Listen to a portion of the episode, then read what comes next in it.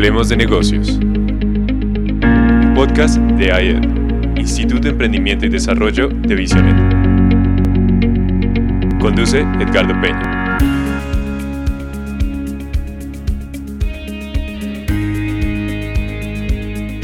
Buenas tardes a nuestra querida audiencia. Desde Bogotá, Colombia, estamos saludando al mundo, a las naciones. Bienvenidos, esta es una nueva entrega de nuestro programa Hablemos de Negocios. Quiero recordarles que este programa es uno de los productos de la IED, Instituto de Emprendimiento y Desarrollo, uno de los hijos de COVID, solamente que no le quisimos poner COVID ni pandemia, sino lo que quisimos llamar de otra manera el Instituto de Emprendimiento y Desarrollo, un sueño que ha nacido en plena pandemia. Nosotros aquí en Hablemos de Negocios queremos integrar espiritualidad y negocios, queremos integrar vida espiritual y vida real. Y digo ese real, comillas, porque hay realidades mayores en el ámbito espiritual, en, en, el ámbito invisible incluso, pero es una forma de explicar lo que queremos hacer.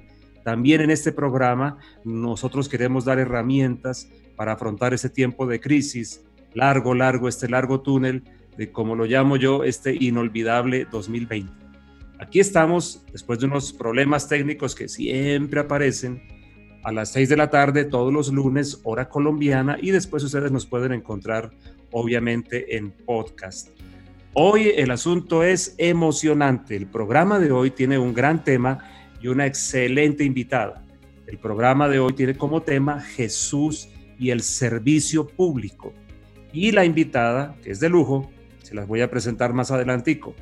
Pero antes déjenme introducir a nuestra mesa de trabajo quiero, eh, antes de presentarlos, señores, antes de que ustedes vengan y den sus tips, yo estoy pensando en esto, he estado mirando, por ejemplo, a ver ustedes qué piensan también de esto ahora con sus tips, hablando de cómo está la progresión, digamos, el desarrollo de la pandemia en Colombia.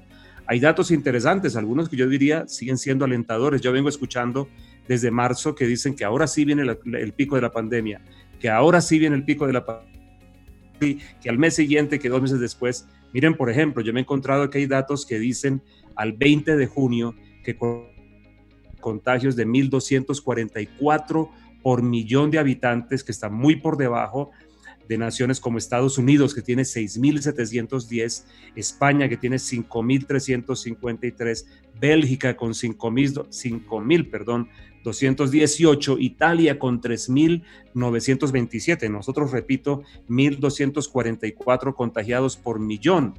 Y además de eso, con respecto a los vecinos, por ejemplo, en Latinoamérica está por debajo de este indicador.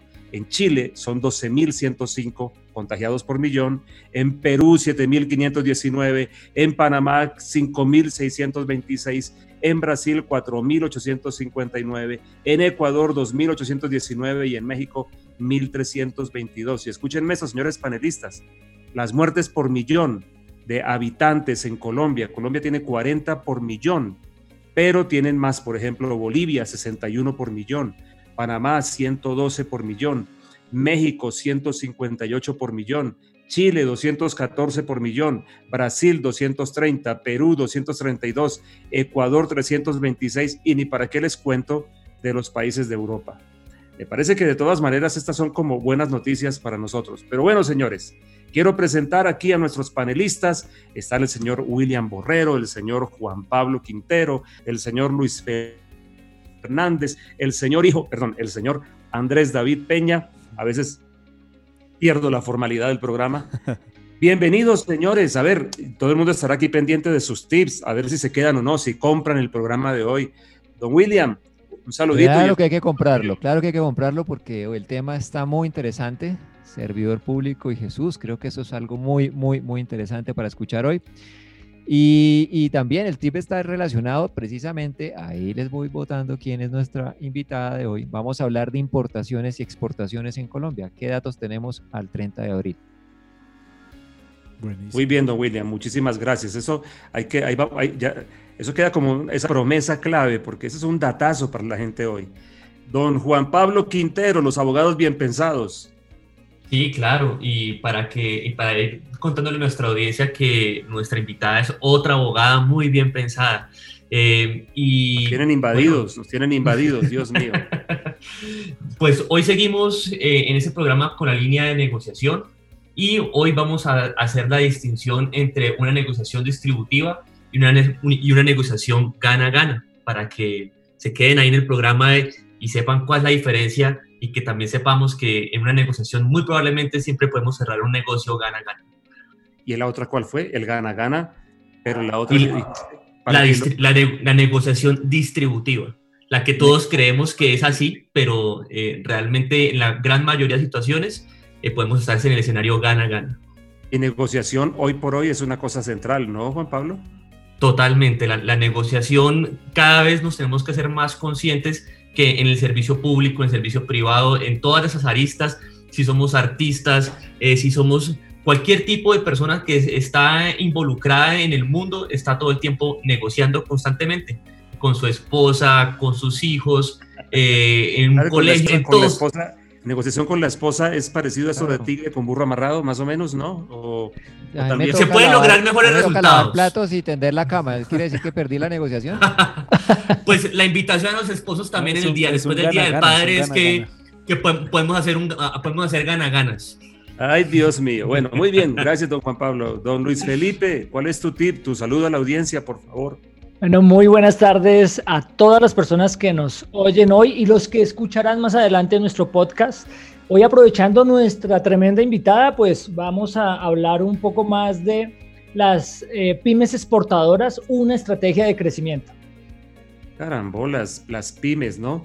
Entiendo que son la base de la economía, eso es lo que yo entiendo aquí desde, desde mi rincón de ignorancia, Luis Felipe. La base de la economía, sí señor, el 92% de nuestra eh, composición empresarial está por pymes. Bueno, y una cosa, Luis Felipe, a un, a un dueño, a un emprendedor de una pyme, ¿es un empresario o no? Un emprendedor, pues particularmente el emprendedor es el que está con esa idea de negocio, el empresario es el que ya la está desarrollando, pero siempre se usan los dos lenguajes en medio de entender los emprendedores y los empresarios, porque hay empresarios que ya están caminando en sus negocios, pero tienen emprendimientos adicionales o hacen intraemprendimientos, que son emprendimientos al interior de sus compañías. Dios mío, lo que pasa es que a veces se crea por allí una cierta corriente como de que el empresario, ¿no? Y el empresario están pensando solamente en dos o tres de los grandes cuando este es el empresario, el del noventa y pico por ciento que se echa todo al hombro y lucha contra viento y marea. Pero hay a veces una corriente intelectualoide por ahí y pseudo progre que le dice a uno que no, que el empresario como que es malo por definición. Así que gracias por, por ese comentario chiquito. Y señor Andrés David Peña, tu saludo y tu tipcito para que la gente esté comprando. Yo creo que la gente que nos está escuchando está diciendo, no, hoy me quedo definitivamente. Sí, claro. No se, no se, no hagan como los que se salieron en el día sin IVA a comprar como locos. Quédense en casita y escúchenos eh, en Hablemos de Negocios. Hoy tenemos, eh, sigo, voy a seguir hablando de love marks, de los sentimientos de las marcas. Y mi tema de hoy es el grupo, mi grupo objetivo no es un grupo, es una persona que siente y que piensa. El grupo es una persona, Dios mío. Así como que decía un programa en mi época, deje de masticarlo. Yo, yo, le quiero hacer de una vez ya una pregunta a Andrés David, para que la vaya pensando para su, para su tiempo. Y es, ¿una marca se puede exportar? Claro. Uh. ahí la, ahí la, ahorita no, no, no, respondemos. sí, ahorita la respondemos. Rápidas, por favor, que de una vez perdemos la audiencia. Recuerden Muy que, bien. recuerden que estamos conectados por el chat de Mixler o por los diferentes canales que tenemos para que puedan enviarnos sus preguntas y sus eh, aportes durante todo este programa. Muy importante eso que dice Andrés David. Por favor, pregúntenos. Hoy de verdad se van a dar cuenta que nuestra invitada es de lujo y el tema ya se los expuse también. Óigame, señores, pero ustedes me pasaron de agache con mis comentarios del COVID. ¿Cómo ven esas cifras, no?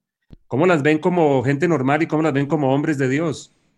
Pues mira, yo, yo quiero responderte un poco la pregunta. Yo estoy muy sorprendido porque parece ser que hay un sector político que quiere hacernos pensar que esto está terrible y que estamos en el peor de los escenarios y que el presidente de la República es lo peor que haya podido existir por dejar a la gente eh, dejarle los bienes más baratos un día. O sea, yo no puedo creer que pueda haber alguien de, esa, de ese calibre pensar, hacerle pensar que porque el bien, un bien está más barato un día por una ventaja legal, entonces eso es terrible. Yo sí creo que mm, el gobierno y en general mucha, mucha parte de la población viene manejando bien las cosas. Y lo que tú decías el otro día en, en, tu programa, en programa de perspectiva profética, ya estamos entrando al, al punto de confianza, responsa eh, eh, confianza responsable, ya es hacer más énfasis a la, a la confianza, pero creo que nuestras cifras son muy buenas a nivel mundial y yo siento de verdad que el gobierno ha hecho muy buen rol y la población también ha hecho un muy buen rol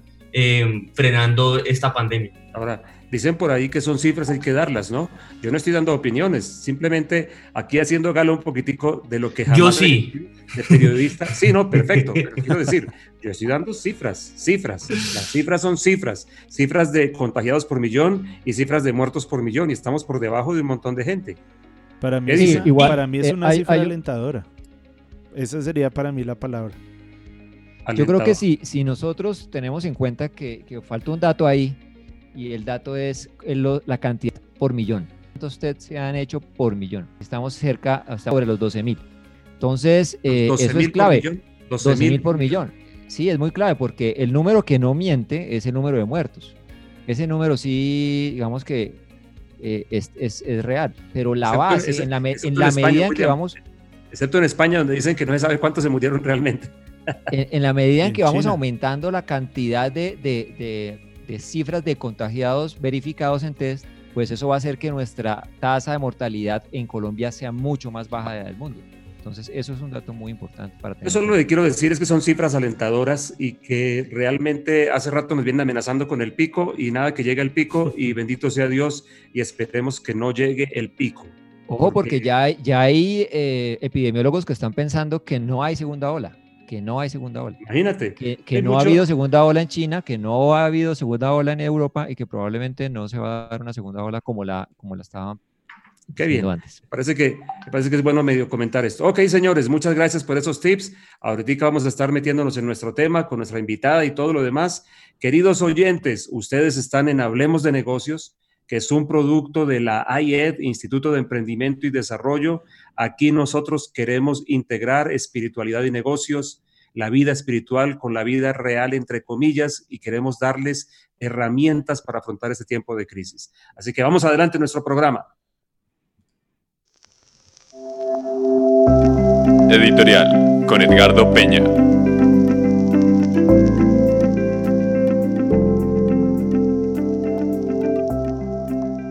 Bueno, de acuerdo con la enseñanza de Jesús, el servicio es el sello distintivo de la verdadera grandeza.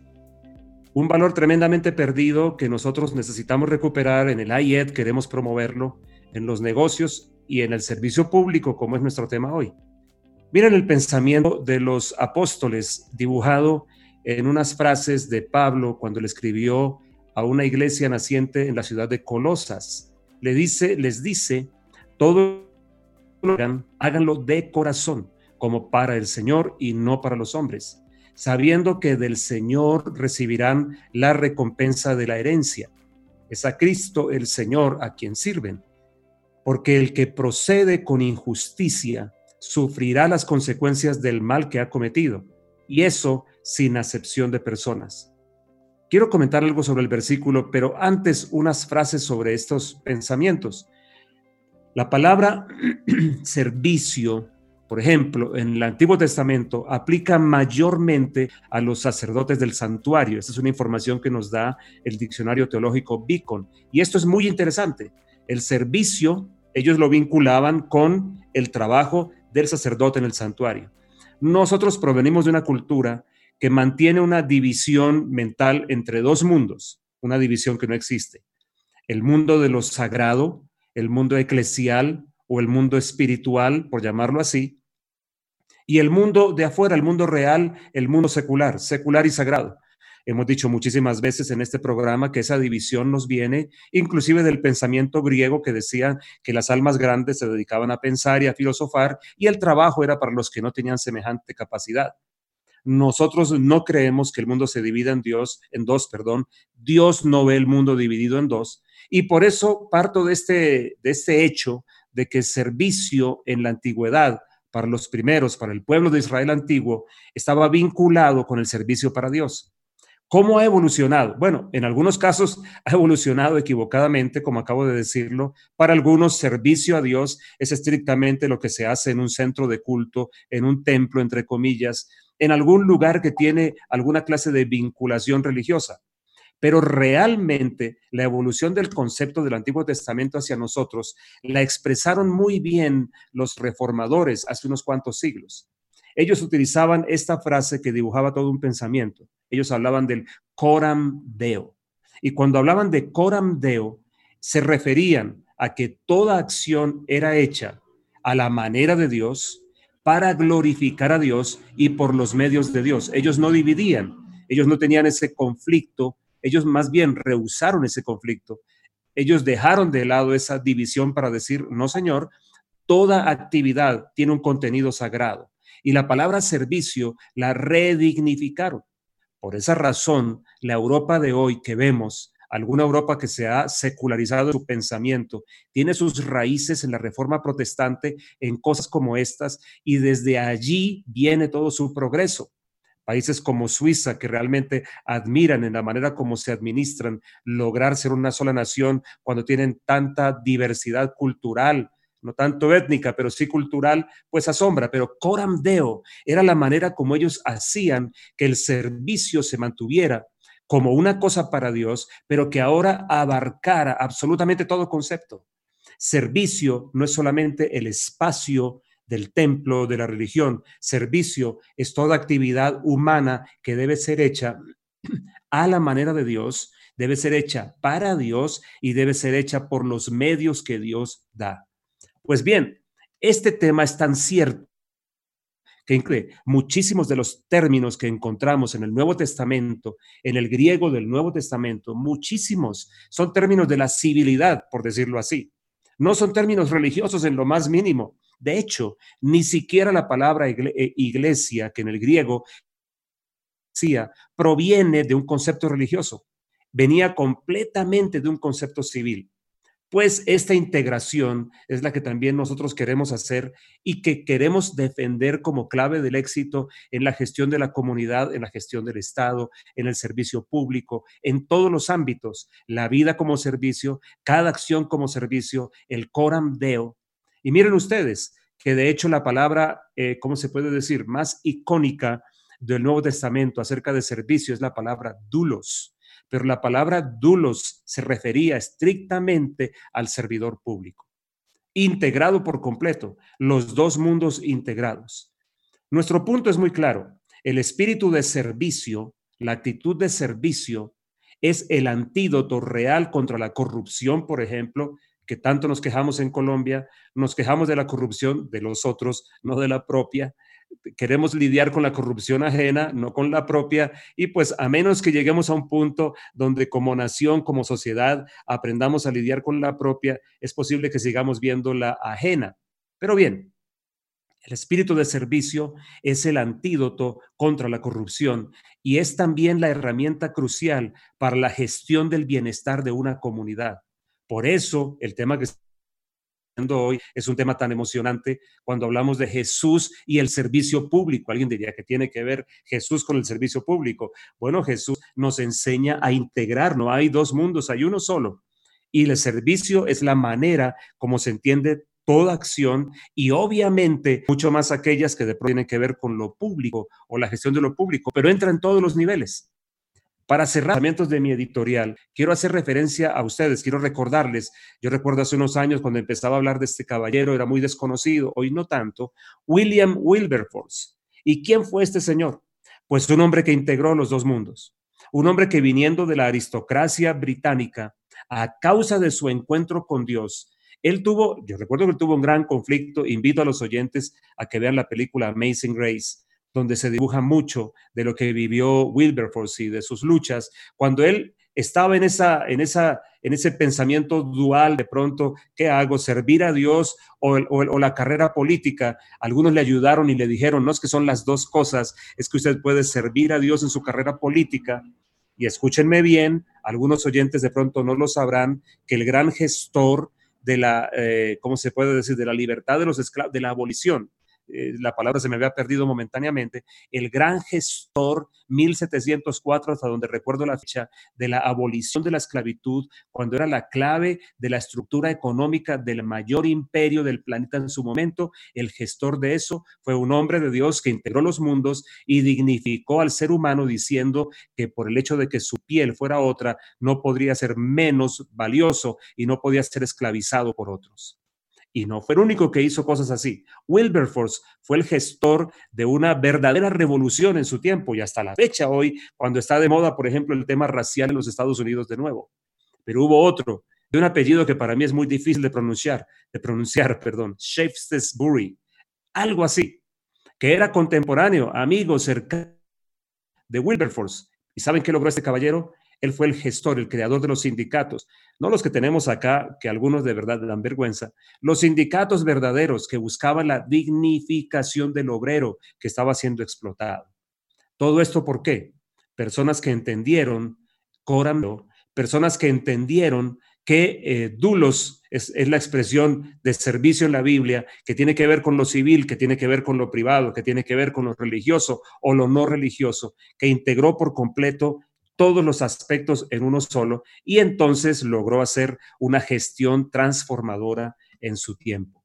Queridos oyentes, hoy nosotros estamos hablando de Jesús y el servicio público pensando en la importancia que tiene hoy en nuestro, en, en nuestro momento como nación, que pudiéramos tener servidores públicos que realmente hicieran diferencia. Pero que no se pierda lo esencial de lo que estoy diciendo. La vida toda debe ser entendida como servicio. Esa es la mejor expresión de lo que significa el Coram Deo. Y además de eso, finalmente es lo que el apóstol Pablo nos dice acá, todo lo que hagan, háganlo de corazón como para el Señor y no para los hombres. ¿Ustedes imaginan una sociedad de personas haciendo las cosas así? Y añade, ustedes deben saber que es del Señor que van a recibir la recompensa, porque es a Cristo a quien ustedes sirven. Cuando sirvo a otro, cuando sirvo a los demás en el campo que sea, Pablo dice, estoy sirviendo a Cristo. Y añade, porque el que hace injusticia va a sufrir las, consecuencias del mal que ha hecho. Bueno, pues, entonces, dicho todo esto, estamos listos para poder meternos en lo grueso de nuestro programa. Así que estén atentos porque ahora sí les voy a traer a nuestra invitada del día. Invitado del día.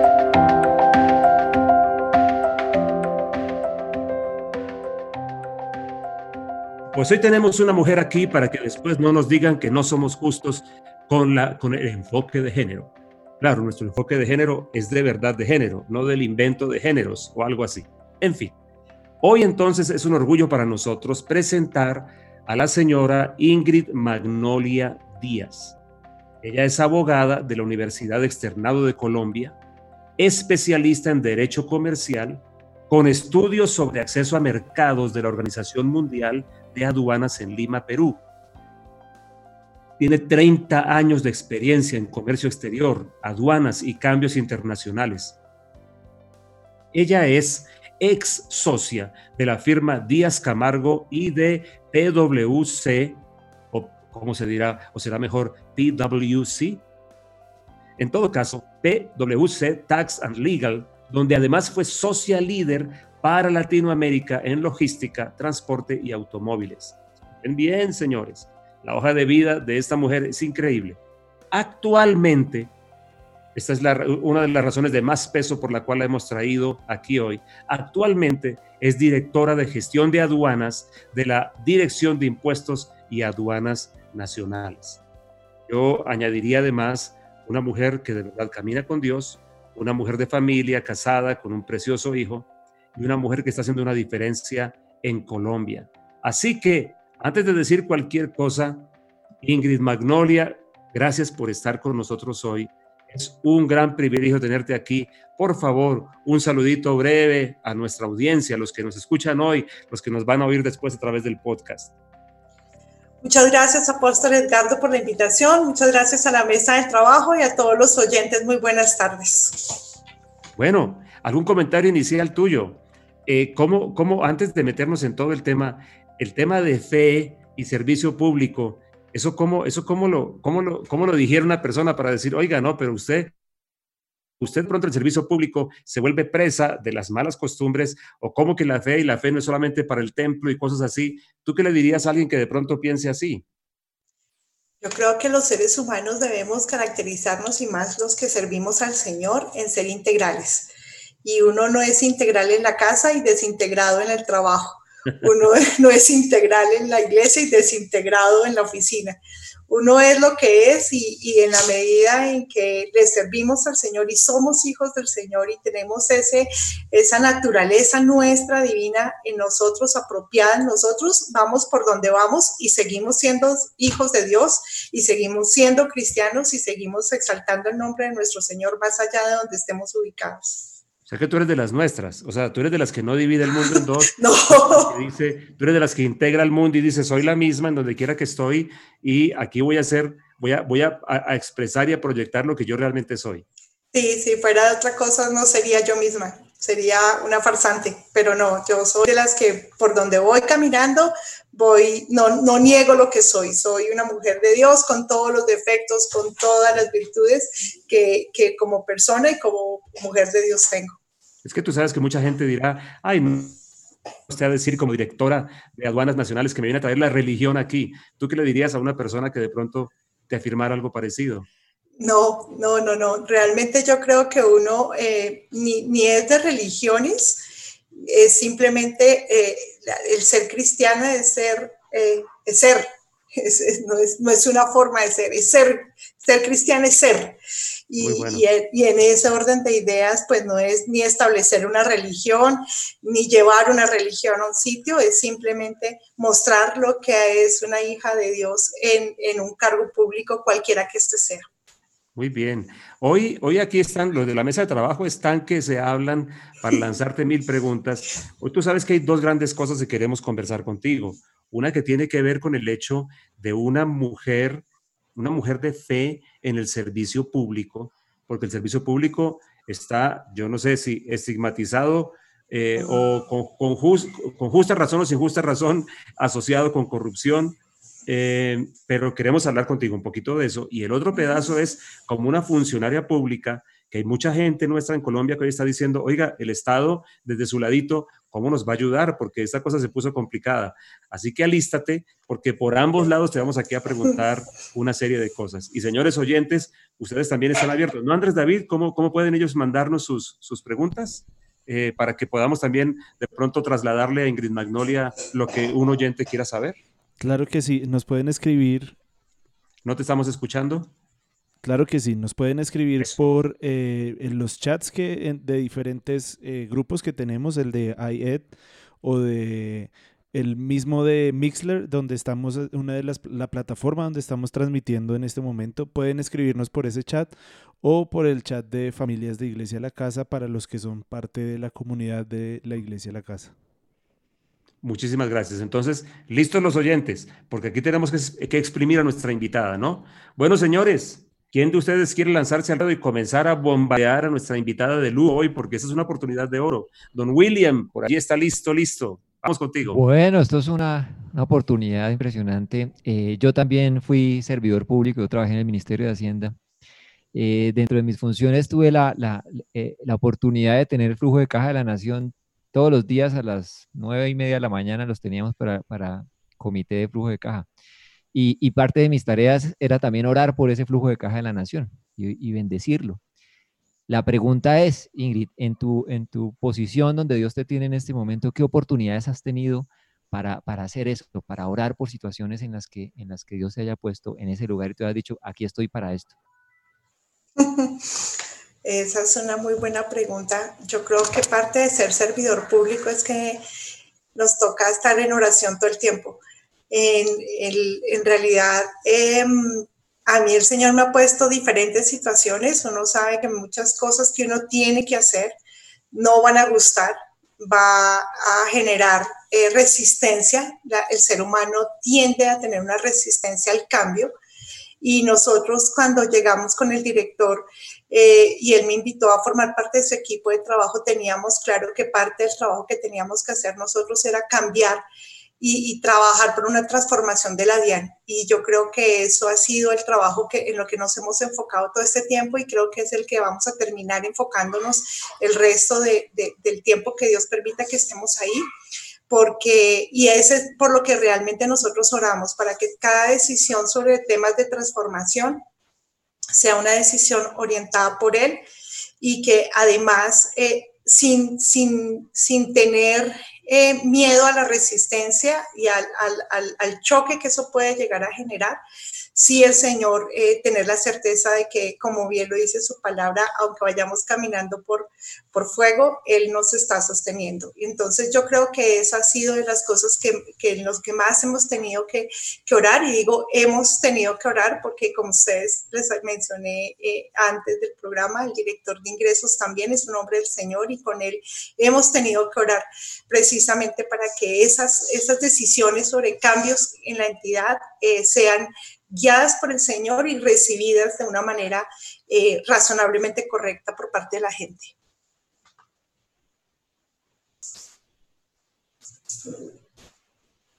Bueno, yo, yo tengo... disculpe que estaba con una, una, una, ampliación. William, perdón, una ampliación. Es que, es que yo sí quisiera rogarle a Ingrid Magnolia que nos dé una anécdota de eso. O sea, cuéntanos unita, porque tú, tú, tú estás en un lugar que es lo que uno llamaría en buen colombiano un chicharrón. Cuéntanos porque eres abogada. Carnudo, carnudo. Lo técnico, lo legal, un montón de cosas.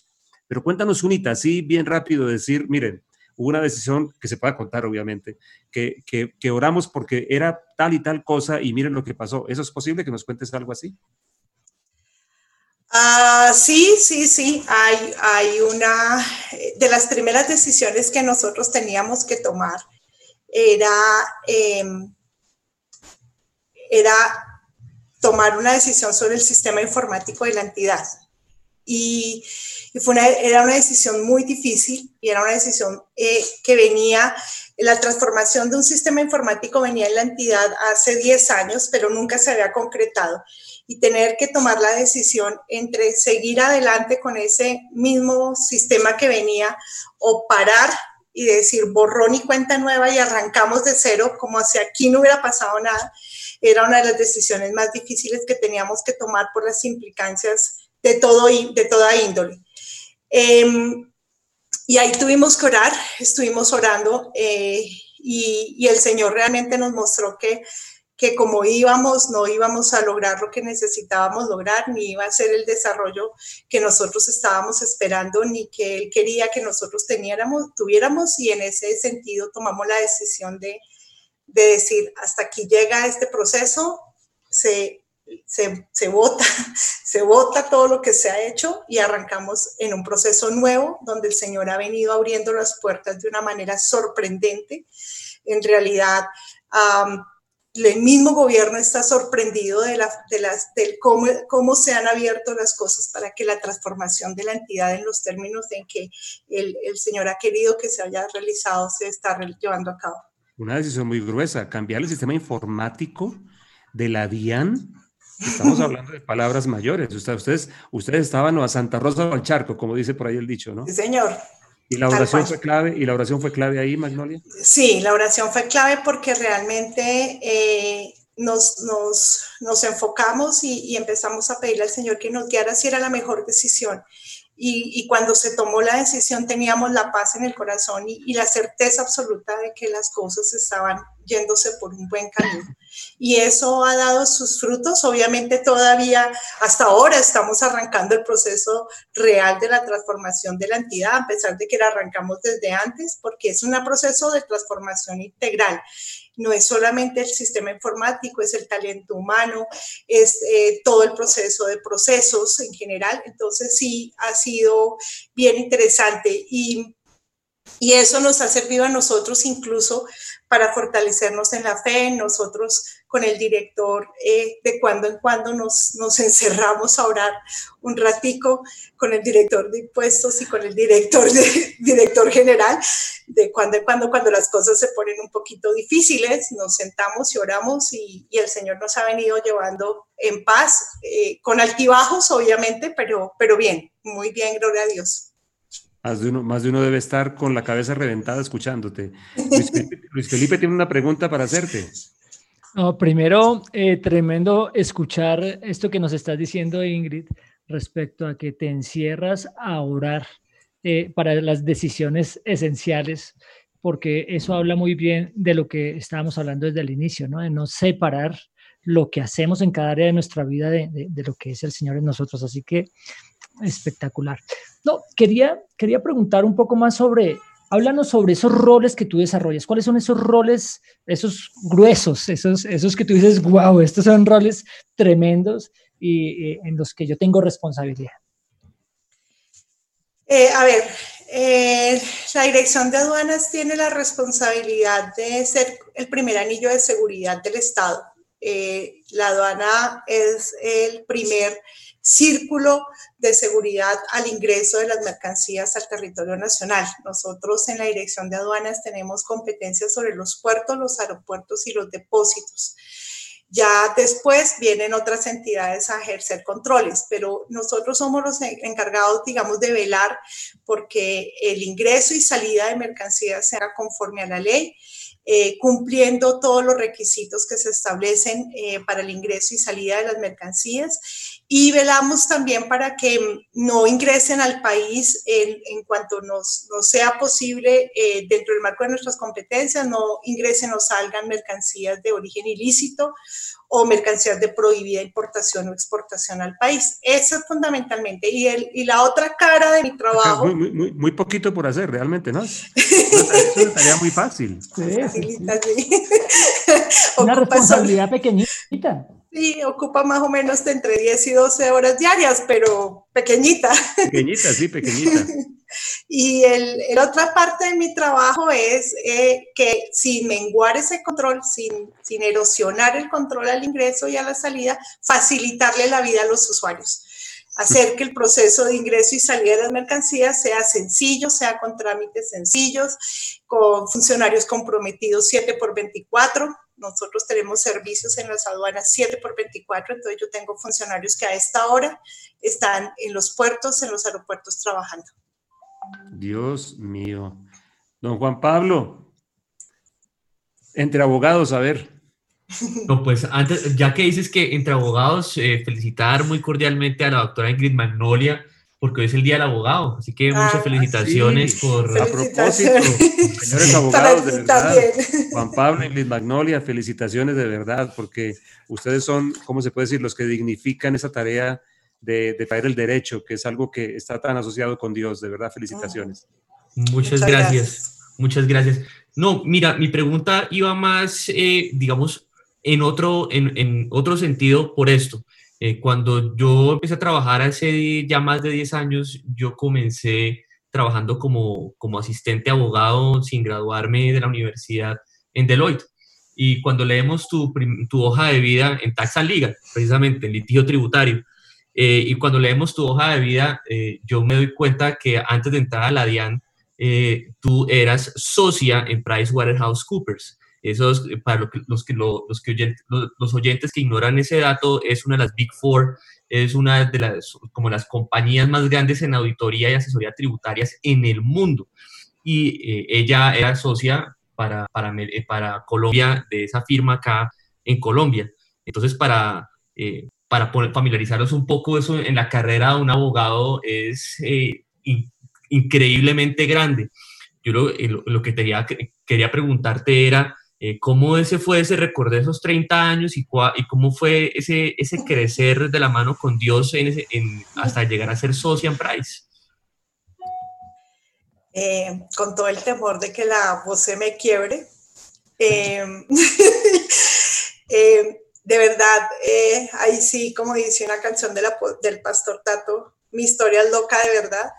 Em, yo salí de una universidad y cuando estaba en cuarto año de derecho, eh, yo, yo, no, yo no soy de una posición social alta que me permitiera tener opciones eh, dentro del marco del mundo, no me permitían tener opciones rápidas de ascenso. Entonces, eh, una de las cosas que siempre tuve muy claro era que yo tenía que ser de las mejores estudiantes de la universidad. Y siendo una de las mejores estudiantes de la universidad, en cuarto año de Derecho, un profesor me recomendó para trabajar en la zona franca de Bogotá.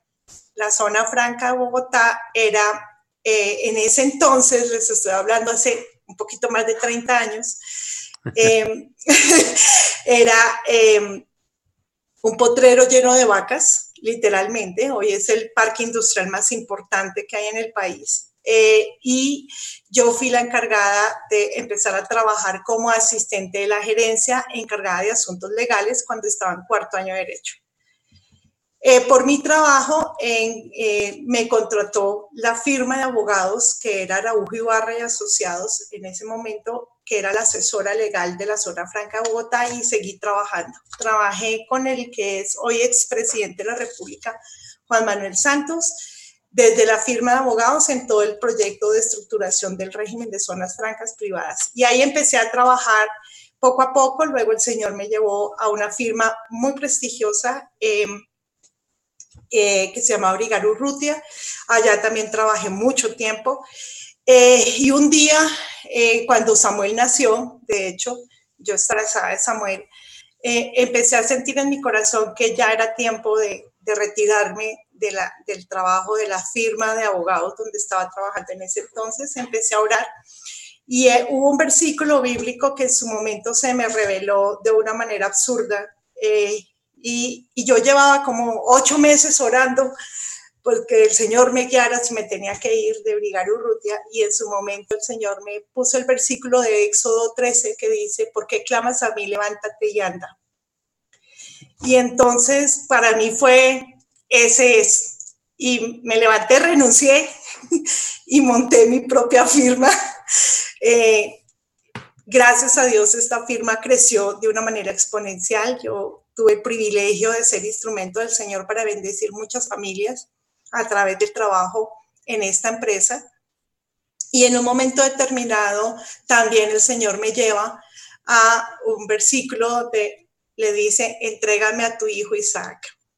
Y yo entendí que era que una cosa que es una bendición, Dios me la estaba reclamando nuevamente y apareció Price y empezó todo un proceso de negociación de Price y allá llegué a Price eh, como socia de la firma. Estuve trabajando en Price hasta que un día eh, el hoy director de impuestos sabanas nacionales, con el que yo había trabajado en Brigario Urrutia, porque él había sido socio de, de impuestos de Brigario Urrutia, me llama y me dice, eh, él me dice doctora, ¿no? porque yo soy más grande que él. Dicho sea de paso, es la primera vez que tengo un jefe más joven que yo y un presidente más joven que yo. Eh, eh, me dijo, eh, doctora, em, voy a formar parte del equipo de empalme del señor presidente electo. Em, ¿Usted qué le gustaría hacer en la aduana? Entonces yo le dije, yo derogaría esto, yo haría esto, yo cambiaría esto, yo haría esto, yo no sé qué. Entonces me dijo, ah, bueno, le voy a decir al señor presidente. Le dije, ah, no, dígale al señor presidente que si quiere que le ayude, mínimo tengo que ser directora de aduanas. Pero yo lo dije bromeando realmente. Entonces él soltó la risa y me dijo, listo, yo le diría al señor presidente. Cuando me llama a la semana siguiente, me cita a, a tomarnos un café y me dice, mmm, quiero que forme parte del equipo de trabajo. Yo soy el nuevo director de impuestos aduanas nacionales y quiero que me acompañe en el trabajo en la dirección de aduanas. Cuando él me dice eso, eh, yo me quedé como, como plop. Nunca he sido servidora pública, nunca trabajé, nunca he sido funcionario pública. Eh, nunca me gustó, la verdad, eh, trabajar en el Estado. Y en su momento le dije, pues no sé, la verdad no sé, me dijo, pero usted me dijo que le dijera al presidente que si mínimo director de le dije, no, pero era una broma, no era nada en serio. Entonces, le dije, no, no sé, entonces me dijo, mire, eh, este país no lo ha dado todo, este país nos dio nuestra profesión, nos dio la educación, con esfuerzo, sí, de nuestros papás, sí, nos ha dado el trabajo y yo creo que es el momento en que nosotros le demos algo de retribución a nuestro país y, yo creo que nosotros podemos hacer un buen trabajo, podemos hacer un buen equipo y creo que podemos hacer algo importante por el Estado. Así que piensen, reunir la familia, las decisiones se toman en familia, ellos son los directamente afectados de cualquier decisión que uno tome, realmente son los más afectados de cualquier decisión que uno tome. Reuní a mi hijo, a mi esposo, le conté. Eh, y mi esposo, que ha sido realmente el hombre que más me ha, el, hombre que me ha soportado en todo el sentido de la palabra, ¿no? Eh, ha, sido, ha sido como esa, esa columna, y es la columna vertebral de mi casa realmente. Em, me dijo, cuentas con todo mi apoyo. Creo que es un gran logro para ti, creo que es un honor para ti, es un reconocimiento a lo que has venido haciendo y, cuentas con mi apoyo. Mi hijo también me dijo que sí y, y, mi mamá también me dijo que sí. Y ya con el apoyo de ellos oré, le dije, bueno, Señor, esto era una broma realmente, no pensé que te lo tomaras en serio.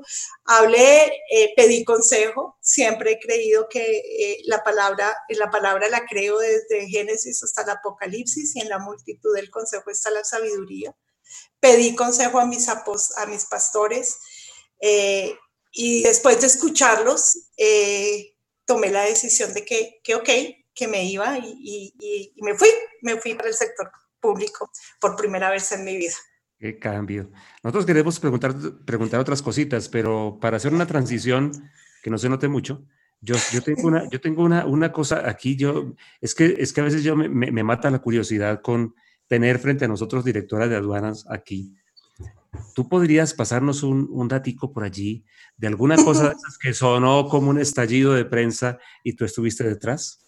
alguna noticia de esas que, uh, esto produjo un, sí se puede, obviamente, yo no quiero comprometer nada, pero una funcionaria pública, estamos hablando de Jesús y el servidor público, el servicio público, y tú has hecho diferencia, yo lo sé, yo no quiero, yo lo sé porque yo conozco historias algunas.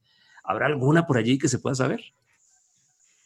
Eh, sí, yo no, no, tal vez una de las características eh, eh, no, no mías, es que no salgo mucho en medios, a diferencia de lo que hacen otros funcionarios públicos. La verdad, no salgo mucho en medios, pero sí he tenido, digamos, golpes contra el contrabando que han sido noticia.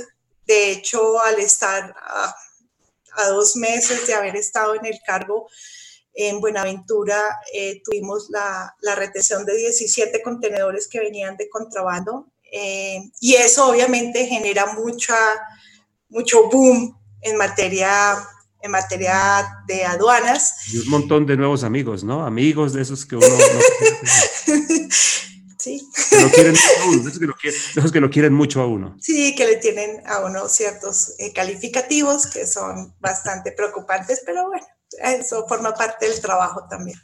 Dios mío, 17 contenedores de entradita. Bueno, señores, estamos hablando nosotros de cosas para este tiempo y queremos aprovechar a Ingrid Magnolia aquí.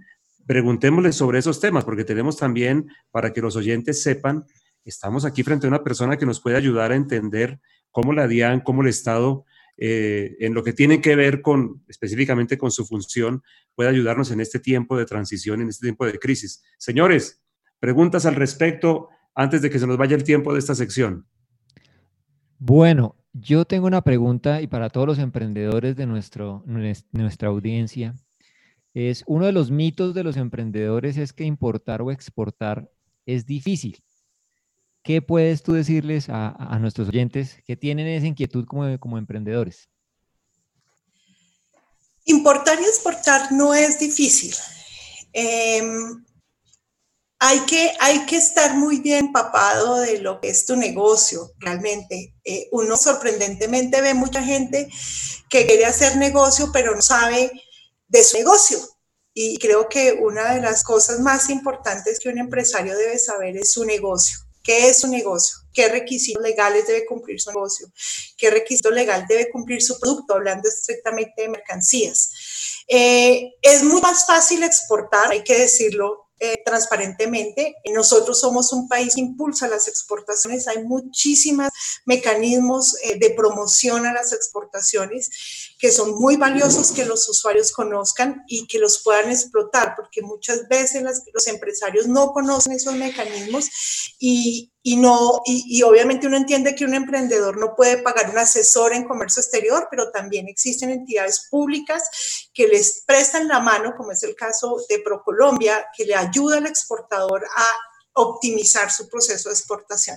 Importar es un poco más complejo porque tiene que ver eh, directamente, está directamente asociado al tributo, a, la causación de impuestos. Entonces la DIAN eh, tiene unos requisitos de importación que no son nada del otro mundo, la verdad pero que hay que conocerlos para evitar infracciones aduaneras. Yo creo que ¿Qué le podríamos decir a los empresarios? Importar y exportar no es difícil, pero hay que conocer el producto que estás trayendo o el producto que vas a sacar y los requisitos de ingreso o de salida. Conociendo eso, el procedimiento se te facilita mucho más y la Dirección de Impuestos Aduanas Nacionales en este, en este cuatrenio está eh, comprometida en ayudar a los importadores y exportadores en el cumplimiento voluntario de la ley. Doctora Ingrid, una, una, pregunta muy, muy, cortica respecto a lo que estabas diciendo. ¿Yo necesito un abogado para importar? No, no, tú no necesitas un abogado para importar. Lo importante es que tú conozcas requisitos de ley.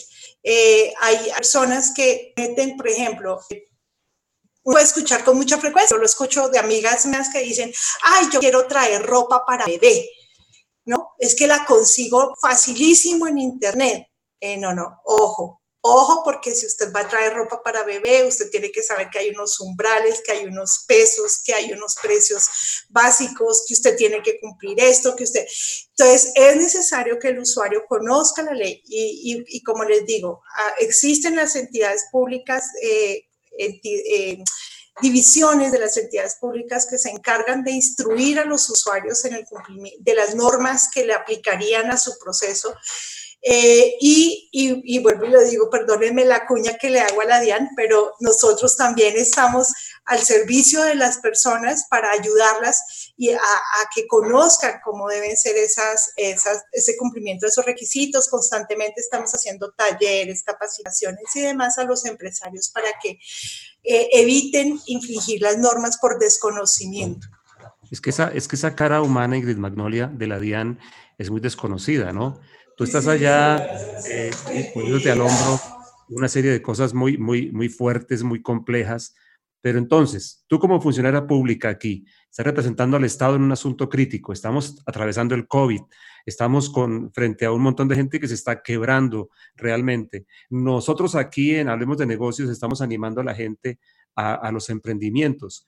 ¿Qué hay para exportar? ¿Qué, es, qué ofrece la DIAN, el Estado, ¿qué hay por ese lado? ¿Tú qué sabes y cómo se puede una persona animar a decir, listo, yo quiero exportar también? Los que te han dicho importar y los que de pronto decimos, oiga, me gustaría exportar. Pues eh, el, el Ministerio de Comercio, tal vez si ustedes siguen en Twitter a la viceministra Laura Valdivieso, eh, el Ministerio de Comercio le está apostando mucho a las exportaciones que no sean mineroenergéticas, no convencionales mucho tema de agro. El tema de agro es muy importante. Nosotros somos un país bendecido con el tema agrícola. Solamente es cuestión de, temas fitosanitarios eh, y mucho tema de manufactura, o sea, artesanales y demás, son muy preciados en el mercado externo eh, y creo que, ahí podríamos tener una buena, una buena, un buen nicho de negocio. Eh, y es muy importante que, que que ese estudio y ese análisis de mercado eh, vaya muy de la mano, obviamente, con, con diferentes entidades del Estado. Ok, muchísimas gracias. Señores, ¿alguna pregunta más antes de pasar a nuestra siguiente sección? ¿Todo bien? Todo bien, todo bien, vamos súper. Doctora Ingrid Magnolia, qué tremendo tenerte aquí hoy para hablar por horas porque tú contando tu historia y cuando, yo creo que le has tumbado más de un, ¿cómo se podría decir?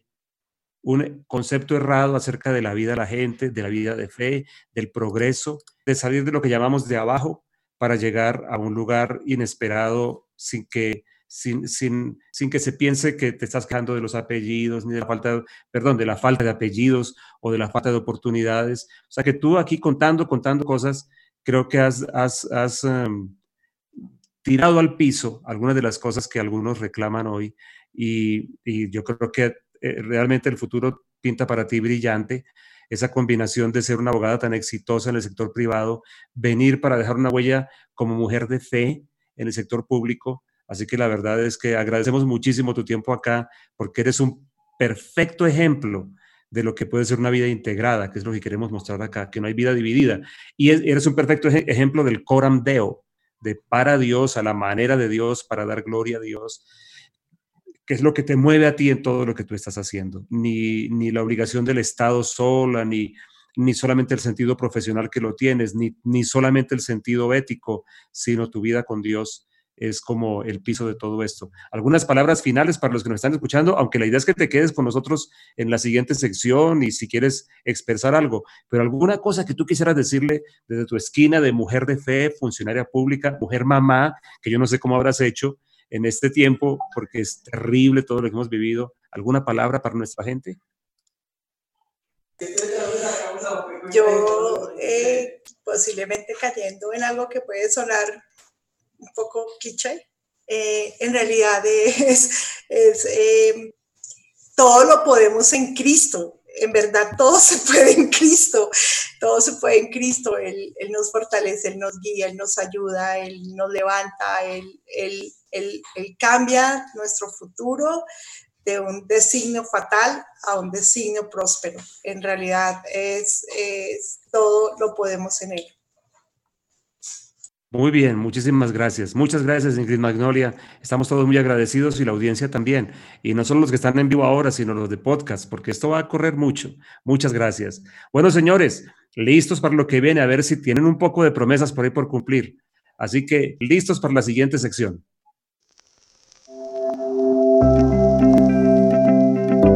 Ahora hablemos de negocios.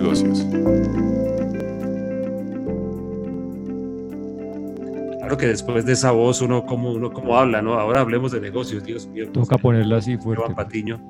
Eh, señores, hablemos de negocios. Ustedes aquí se comprometieron a ver, a sacar la carita y a contar. Don William Borrero, arranquemos contigo, que tú dejaste más de uno por ahí como listo para escuchar. Estamos y con en línea nuestra invitada, pues hablemos un poquitico del impacto que, que, que, hemos tenido en nuestras importaciones y, y exportaciones pero más desde la óptica de las oportunidades. Yo creo que eh, ahorita Ingrid nos, nos, nos, dio un tip ahí de, de, hacia dónde tenemos que enfocar algunos de los emprendimientos.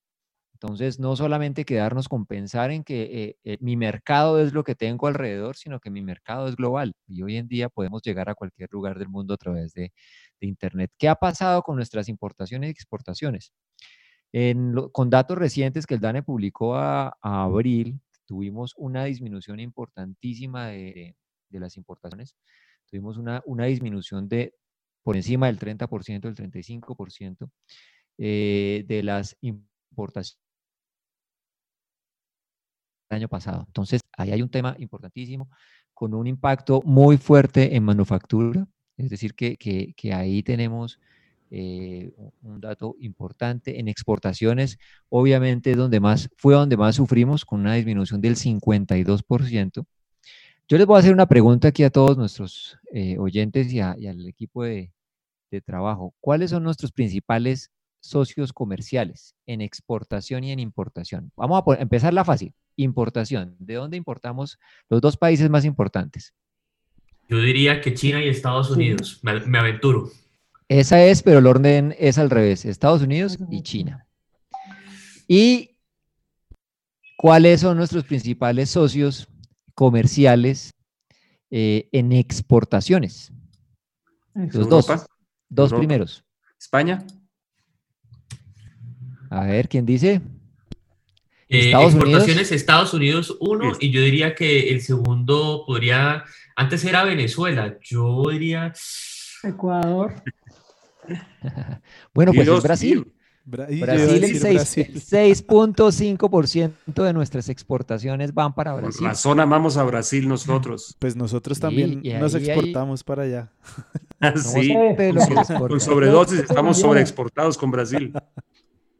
Entonces hay, hay, retos y oportunidades también. Entonces vemos que hay países con los que tenemos una, una relación y hay países muy importantes con un mercado potencial impresionante en el caso de, de Brasil eh, que tenemos muy cerca y que, y que, es muy, también muy cercano a nosotros, eh, hay oportunidades inmensas allí. Entonces yo creo que estas cifras, por más de ser cifras muy digamos, dolorosas para, para la balanza comercial del país y que seguimos estando deficitarios y que parte de lo que Ingrid nos estaba contando precisamente eso, el país está motivando la exportación para salir de una balanza comercial deficitaria a una balanza comercial positiva. Entonces es muy importante que como empresarios y emprendedores empecemos a ver y a pensar en, nuevos negocios, en nuevas ideas que nos permitan acceder a, esos, a esas eh, ayudas y a esos canales que el gobierno está estableciendo eh, y oportunidades que tiene acuerdos, demás que, que ahorita Felipe nos va a profundizar en el tema, y poder tener acceso a eso y, aprovechar esos canales que hay ahí y expandir nuestras ideas de negocio un poco más allá, pensemos un poco más allá, extendamos nuestra tienda. Entonces, muy importante esto, importaciones y exportaciones en abril con caídas muy, muy importantes relativas al, al 2019, pero veámoslos con muchos ojos de oportunidad que tenemos en diferentes sectores para motivar nuestra dirección de inversión y de emprendimientos. Don William, ¿y cómo va el dólar por allí? Porque yo entiendo que siempre al importador no le interesa un dólar caro, al exportador le interesa el dólar caro. ¿Cómo va el maní por allí? Eso es muy, muy importante. Esa pregunta es súper clave porque desafortunadamente nuestros importadores, exportadores eh, o algunos que están arrancando en ese, en ese negocio ven el, la tasa de cambio como eh, una o como un problema o como parte de su retorno. Y ahí es donde se empiezan a tener problemas, porque mi retorno o mi utilidad de mi negocio, de mi producto, está es en lo que yo hago, en lo que yo vendo, no en la moneda de cambio. Entonces, la moneda de cambio es un, es un, es un efecto del negocio que yo tengo que mitigarlo como un riesgo.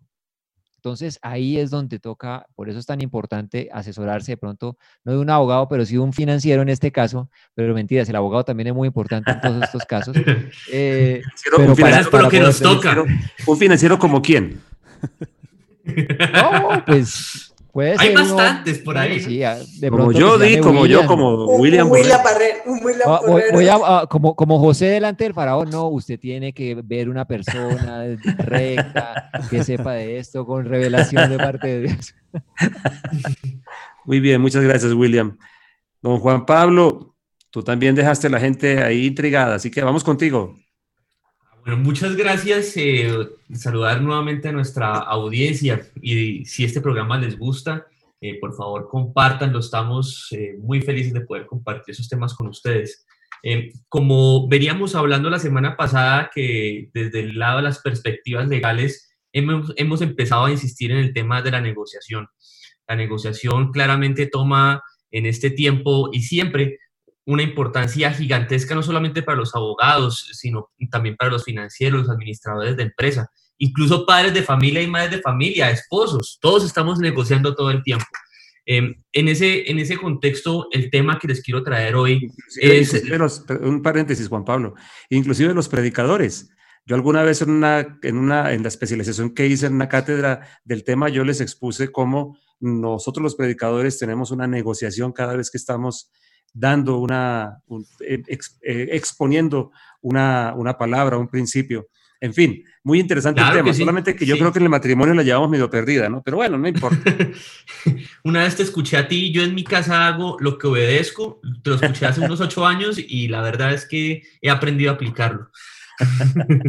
y algunos me han dicho que, que, soy un hombre muy sabio. Ahí te la, te, te, la devuelvo. Tú aprendes muy rápido. Em, la doctora Magnolia no está muy de acuerdo con el tema, pero ahora la dejamos que proteste. Bueno, el, el, tema, el tema de hoy es saber distinguir entre la negociación distributiva y la negociación integrativa. Para que ustedes sepan, eh, querida mesa de trabajo y oyentes, eh, todo el tiempo creemos que estamos frente a una negociación distributiva. Es decir, que vemos la negociación como una línea eh, estoy como comprador y por otro lado está el vendedor y es como una puja. Y, e incluso muchas veces la mejor manera como algunos intuitivamente llegamos a esa negociación es trate de jalar el precio casi al terreno de lo irracional porque usted, así usted va a poder jalar el precio para donde usted quiere. Entonces, eh, hay una casa, la casa vale 500 millones de pesos y yo llego incluso a sentarme en la mesa como comprador y decir, yo soy muy hábil y y ofrezco, por ejemplo, 150 millones de pesos, una casa que sé que está valuada en 500. Eh, esas son cosas que, por ejemplo, en el contexto de una negociación distributiva ni siquiera se, se recomienda hacer porque le resta a uno seriedad en medio de una mesa de negociación. Eh, eso solamente sirve para comprar gafas en Cartagena cuando uno sabe que el, señor de la playa está tratando de tumbarlo y uno dice, ¡Eh, 100 mil pesos! Y uno le dice 5 mil. Y por alguna razón el tipo se lo termina dejando de 5 mil y uno dice, ¿qué tal el pobre tipo al lado que le pagó 30 mil? Eh, pero ese no es, digamos que esa no es la conducta eh, en el mundo de los negocios más eh, recomendada, sobre todo cuando estamos hablando de negociación con otras culturas, cuando estamos hablando de exportación, el, el, tema de saber negociar es tremendamente importante. entonces, esa es, la, esa es la distribución de, la negociación distributiva, aquella que pensamos que esto es una línea y sencillamente eh, voy a tratar yo como comprador de pagar eh, lo, lo, menos posible y yo como vendedor tratar de vender al máximo precio posible. Eh, la doctora Magnolia, por supuesto, podrá dar fe de lo que les voy a contar. La mayoría de las negociaciones son más integrativas y a la hora, por ejemplo, que ustedes, queridos oyentes, quieran eh, embarcarse en un, en un, proceso de importación o exportación, eh, muchas veces se van a ver abocados es a negociaciones integrativas. Es decir, viene un primer cargamento y vienen tantas toneladas de lo que sea. Eh, es importante al momento de empezar a negociar con esas personas eh, entender que no estamos en una situación lineal, sino que podemos construir una relación a largo plazo. Eso quiere decir que en ese contexto pueda hacer cosas gana-gana. ¿Qué es importante entonces para tener una negociación distributiva? Y cuando hablamos distributiva es que no estamos en una línea, sino que de la situación, de la información que yo obtenga la otra parte, incluso hacer una adecuada investigación de la otra parte y saber cuáles son sus verdaderos intereses. Muchas veces asumimos que los intereses de la contraparte son los que creemos y cuando empezamos a preguntarle nos damos cuenta que son intereses totalmente distintos. Ahí es que empezamos a construir un acuerdo integrativo. El gana-gana lo llamamos es el integrativo y es que toma muchísimas aristas para construir un acuerdo donde los dos salgamos ganando. Por ejemplo, eh, una compañía china, eh, tengo familia involucrada en, la importación de bienes de China, eh, una compañía china no está tan interesada en soltar un solo cargamento, sino que está interesada en unas relaciones más a largo plazo que se sostengan y que tengan una mayor presencia en el país. Es decir, a mí no me interesa un solo cargamento, a mí me interesa que me, que me, pida, que me pida 10, que me pida 20, que me pida 30.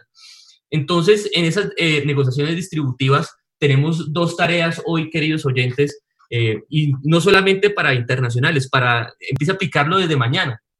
Es lo primero a la hora de negociar con cualquier contraparte, ya usted lo que tiene que hacer es investigar adecuadamente toda la contraparte, eh, cómo se llama la compañía, quién es el gerente, qué es lo que ha estado negociando, cómo se mueve dentro del mercado, eh, saber, saber, entender muy bien cómo se, cómo se está moviendo, cuál es su comportamiento y de acuerdo a lo que usted conozca, en tratar de entender cuál es, cuáles son sus intereses. Eh, lo, y la otra parte de la tarea es que en el momento que usted esté negociando... Eso suena, suena, suena Maxwell Smart. Eh, es que yo, yo, yo, te, yo te cuento que el, en la estadística de las personas que se dedican a estudiar la negociación, el, el, el éxito de la negociación está un 80% en la investigación de, de, mi contraparte antes de sentarme a la mesa. O sea, eh, yo, yo, yo, tengo un 80, yo tengo mayor probabilidad de un buen, de un buen cierre de negocio si yo adelanto una buena eh, investigación de quién es la persona con la que yo estoy negociando. Y la otra, que hace parte también de yo obtener la adecuada información, entonces es no tema hacerle preguntas a su contraparte incluso antes de hacer la oferta, de qué es lo que usted quiere. Entonces, eh, en medio de la negociación, entonces siéntese, hable y eh, hay, hay, hay, información que usted no ha logrado obtener. En medio de la mesa de negociación, pregunte eh, qué, qué, es, em, qué usted qué es lo que quiere en Colombia, cuál, qué negocios tiene usted en América Latina eh, y trate siempre de obtener cuál es el, el, interés último para efectos de usted poder formular su oferta. Eh, en, es, en, ese contexto de cosas, eh, cuando uno obtiene una, una, una, gran gama de informaciones, uno se va a dar cuenta que uno no está negociando una cosa lineal, sino que en esos acuerdos uno puede, puede, puede integrar cláusulas eh, para una, una, relación a largo plazo, eh, que resulta que lo que yo pensaba que de pronto no era importante para la otra, para la otra parte y yo lo puedo ofrecer de una manera muy sencilla, eh, de, repente, de repente sí lo puedo ofrecer. Y todo esto es en aras de poder construir relaciones a largo plazo. Siempre pensemos en construir relaciones a largo plazo. Por eso no recomendamos para nada darnos de los vivos cuando estamos negociando y mucho menos cuando estamos negociando con países del primer mundo. Eso es lo que les tenía para hoy. Muy bien, pero la doctora Magnolia no estaba de acuerdo con el tema de la negociación dentro, los esposos ya van a perder. Yo, no, ¿alguna, ¿Algún descargo que presentar, doctora Ingrid Magnolia? Sí, sí, sí, no, no, nosotros las mujeres somos muy buenas negociadoras. No hay duda, de eso no hay duda Somos muy buenas negociadoras y siempre somos además negociadoras que llegamos con chocolaticos y detallitos al proceso de negociación. Entonces, eso caracteriza normalmente a nosotras las mujeres. No somos impositivas, sino que somos eh, los, los consentimos. Y ahí vamos, pero es un proceso gana y gana. La idea es que nosotros creamos con la nuestra, pero todo el mundo sabe que son nuestras. No, eso fue, de gana y gana. Yo creo que en, el hogar es gana gana. gana y gana mi esposa, gana y gana. No, no y, hablando, permítame apóstol, hablando de lo que estaba diciendo Juan Pablo, eh, ahí, estaba pensando, y, como es el tema, hablemos de negocios y crisis en los negocios, es al judío como judío y al griego como griego. Mm. Nosotros no podemos entrar a una negociación pensando que todo el mundo piensa como nosotros o con nuestra cultura sino que, como muy bien decía Juan Pablo, eh, hay que investigar para saber cómo hablarle a esa persona. Incluso hay culturas donde, por ejemplo, las mujeres no podemos hablar y sería un error absoluto entrar a un proceso de negociación a partir de una mujer, por exitosa que sea. Muy bueno, muy bueno eso, muy bueno. Y sabes qué me hiciste recordar? Esa máxima de Pablo aplicada a la negociación, tienes toda la razón, porque Pablo decía esa frase que me parece memorable para el trabajo en general en la iglesia, pero tú lo estás viendo también en otro contexto, me parece genial. Y es que Pablo decía, yo me he hecho a todos de todo a ver si logro ganar algunos. Gracias, es un, es un aporte de oro, es un, un principio que no solo aplica en la evangelización, sino en la negociación. Muy bien, muy bien, muchas gracias. Don Luis Felipe, estamos escuchándote. Bueno, muy bien. Eh, pues aprovechando que está con nosotros la doctora Ingrid, eh, habíamos dado como un inicio, un tip de hablar de las pymes exportadoras. Y hemos estado avanzando en medio de, de, las diferentes intervenciones en pro de, provocar, de provocar más a, las, a las empresas y a, que se internacionalicen. Entonces, hablábamos de las pymes exportadoras como una estrategia de crecimiento. Entonces, de verdad que, que, que, una cosa que me interesa mucho, me interesaría generar hoy, o que nos interesaría a todos aquí en Hablemos de Negocios, después de hablar cada una de estas cosas, es que seriamente pienses en la internacionalización de tu negocio. Claramente no va a ser de la noche a la mañana. Por eso eh, la doctora Ingrid viene diciéndonos también algunas cosas importantes de, de, qué se debe preparar, qué se debe entender. ¿sí? O que si estás pensando en el emprendimiento de un negocio, entonces que esos productos o servicios se comercialicen pues, eh, en los mercados exteriores. Entonces, eh, todo esto que, se está hablando respecto a las exportaciones se ha vuelto uno de los pilares del futuro empresarial. Cada vez se habla más seriamente, cada vez el gobierno habla más seriamente que eh, las empresas, las pymes, eh, tengan mucho más en cuenta el abrir sus mercados, no solo pensar en el mercado local o inclusive tenemos empresas que piensan sus mercados únicamente pensando en Bogotá entonces, esta es una invitación a abrir también un poco más los ojos. ¿Por qué? Porque hay muchas cosas abiertas para nosotros. Por eso decía la doctora Ingrid que no se está hablando de promover nuevos acuerdos, sino de optimizar los que tenemos. Tenemos más de 16 acuerdos comerciales. Tenemos, eh, Colombia exporta a más de 172 mercados en el mundo.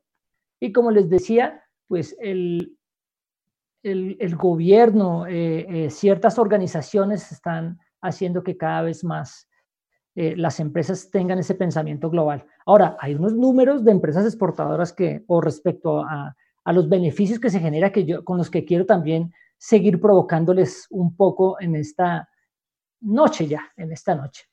el 54% de las exportaciones industriales del país son generadas por pymes. Una de cada cuatro pymes en Colombia vende al exterior. Ese dato me pareció súper curioso. El Banco Mundial dice lo siguiente, que la productividad de las compañías exportadoras eh, entre un 6 y 13% es más alta en comparación con las que no exportan. Según ProColombia, que ahorita vamos a hablar un poco más de ProColombia, los pequeños empresarios exportadores pueden tener un incremento del 33% en sus ventas respecto a las que solo atienden el mercado nacional. Las medianas, hasta un 41%. Todo esto son estudios hechos por entidades muy serias. Eh, estoy citando datos de ProColombia. Y, eh, y las grandes empresas, hasta un 26% en el crecimiento de sus ventas, pero un 85% más de sus utilidades operacionales. Entonces, eh, me parecen que estos números hacen de alguna forma que, cada vez sea más interesante el, en, tener un pensamiento más globalizado de nuestros negocios. Eh, ¿Qué se exporta principalmente en Colombia? ¿Sí? Hay cuatro sectores principales eh, de los que quiero hablar. Hay varios sectores, pero quiero hablar como de los cuatro principales. El primero está el de la agroindustria, donde se exportan las flores, las frutas frescas, los derivados del café, los derivados del cacao. Eh, eh, en la parte de servicios, en el sector de servicios, somos, somos buenos exportadores de, software. De, en la parte de toda la industria creativa, en servicios de construcción e ingeniería e en consultoría. Acuérdense que nuestros profesionales en el mundo son muy apetecidos, pues ahora nuestras consultorías en el mundo cada vez vienen tomando más fuerza. Eh, en el tema de, de manufacturas, materiales de construcción, muebles y artículos para el hogar y la oficina, artículos de dotación hotelera, muebles farmacéuticos, plásticos. Yo, yo estoy hablando de una cantidad para que el que está ahí tal vez escuchándonos en este momento diga, oiga, tal vez yo estoy haciendo esto y no, no, no creía que tuviera fuerza en el mercado externo. El caucho, los productos farmacéuticos. En el sector de las prendas de vestir está todo el tema que tiene que ver con ropa interior, los vestidos de baño. Somos súper apetecidos en temas de vestidos de baño, uniformes, ropa casual, ropa formal, textiles, insumos, calzado, cosméticos, joyería. Realmente tenemos una gran... Eh, Felipe, también se puede exportar. Felipe. y hasta, y hasta lo que el Señor nos regala a nosotros como faltó a Felipe decir se, le faltó se le tiene. Se, le, tiene. Entonces, hay muchas ventajas, la verdad hay muchas ventajas, eh, eh, pero pues no, no, no las voy a nombrar en este momento, pero en cuanto a crecimiento e innovación es muy importante. Eh, la apertura de esos nuevos mercados hace que la eficiencia empresarial sea diferente, hasta para el mismo recurso humano. Eh, a la hora que tú tienes que mejorar tu oferta de productos y servicios porque ahora deben cumplir también unos estándares internacionales. Eso hace que no solo tu producto crezca, sino que tus equipos crezcan. Así que, de verdad, eh, eh, es una cantidad de ventajas importantes y las más importantes que también las hemos visto, bueno, las más importantes no, una de las muy importantes es el crecimiento de mi negocio, de mi emprendimiento. Eh, ahora, ¿qué herramientas me pueden ayudar en un proyecto exportador? Es decir, yo que doy con la idea aquí en Hablemos de Negocios, oiga, ¿por qué no miramos el mercado, mercado externo? ¿Qué podemos ver? Una recomendación principal. La página web de ProColombia, www.procolombia.co, es la agencia de promoción de las exportaciones eh, en el país y de otros temas más, pero, pero tiene unos temas muy, muy importantes, cosas muy chéveres de esta página tiene algo que se llama la ruta exportadora. Aquí dando como unos tips para nuestros oyentes empresarios y emprendedores. A través de cinco pasos muy sencillos, tú puedes analizar eh, si tu negocio eh, eh, o cómo hacer que tu negocio ande por este camino de internacionalización. Explica los procedimientos, te muestra los requisitos, te presenta todos estos instrumentos de orientación para avanzar en este interés de llegar a otros mercados. Nada más, ahí en línea tiene una opción que se llama eh, como, como las ofertas que tenemos en línea. Entré a cuatro en un momentico preparando esta, esta sección. Eh, había una que decía sandalias de material PVC para caballero y dama en Ecuador. Microtuneleo para sistemas mecánicos de agua en Costa Rica. Cacao en polvo y mantequilla de cacao para Indonesia confecciones para España, eh, todo lo que les decía de, de, vestidos de baños y demás, Galupa con certificaciones en Bélgica. Así que estas que les digo son cosas que están ahí en línea, disponibles para el que quiera entrar a consultar. Además tiene simulador de costos, tiene análisis de competitividad, una serie de herramientas muy importantes para que comiences a entrar en este mundo de ver tu negocio con ojos de mercado externo. Buenísimo, buenísimo, Luis Felipe. Hay un par de comentarios que de pronto se pueden hacer al respecto. La doctora Magnolia tiene algo que decirnos también en esa misma línea, ¿verdad, Magnolia? Sí, apóstol Edgardo. Em, yo, yo, quisiera complementar un poco lo que estaba diciendo Felipe y es la utilización de las plataformas, la utilización del de el, el, el, comercio, el e-commerce, las páginas web para promocionar tu negocio y cómo puedes a través del e-commerce potenciar tu negocio. Ya no estamos en la época en que teníamos que mandar todo un contenedor con todos los sobrecostos de, de contratar un, o, o, de, o de arrendar un agente de carga para que nos uniera mercancía a ver si completábamos un contenedor, porque yo llevaba una cajita chiquitica donde llevaba mi vestido de baño que estoy exportando. Eso ya lo puedes mandar tú eh, fácilmente por cualquier aerolínea, eh, tráfico postal, lo que nosotros en, en, aduanas llamamos tráfico postal de exportaciones, de entregas courier que le llega a la casa a tu, a tu comprador final, o puedes poner tus productos en plataformas y hacer el e-commerce y, y, el, y la legislación aduanera en este último año y medio se ha venido actualizando para, para, para facilitar esos negocios vía e-commerce y hacerlos eh, fáciles para los empresarios y pequeños empresarios eh, del país. Esas son muy buenas noticias, muchas gracias. Vamos con Andrés David, que también quiere hacer un añadido a esto de una historia que él conoce. Y de paso, de una vez, estamos esperando tu parte, ¿no? Porque ahí está con el tema y por ahí William te puso una cascarita, ¿no? Te tiró una cáscara de plátano, a ver que, que, eso todavía está por ahí volando, ¿no? Sí, ahí, ahí me la dejó, ahí me dejó una trampita, una trampita en el camino, pero es, yo quería de pronto como a, traer un, un, un, análisis de un caso real, porque uno de nuestros oyentes, y en este momento él reportó sintonía, que es Robinson Boada, él tiene una empresa de, que se dedica al reciclaje de plástico y, y de, a partir de eso crear nueva materia prima. Y una de las, de las respuestas que él ha tenido para este tiempo, que yo creo que es una gran habilidad de este tiempo que Dios también nos puede dar a nosotros como empresarios y emprendedores, es como responder a las necesidades de este tiempo. Y a partir de su material, él ha creado unos, unos lavamanos portátiles que corre, y, y una serie de materiales que responden a los protocolos de bioseguridad ahorita en todo este tema de, de la pandemia. Entonces yo lo propongo aquí desde todos los puntos de vista, como porque yo creo que tiene una oportunidad de exportación grande, además comparado de pronto en, en, pesos puede ser un valor eh, que no es tan pues que, que, que, es muy competitivo pero de pronto se ve grande porque pues esos lavamanos no son no son algo que es de un precio eh, bajo, porque pues tiene, es todo un sistema portátil.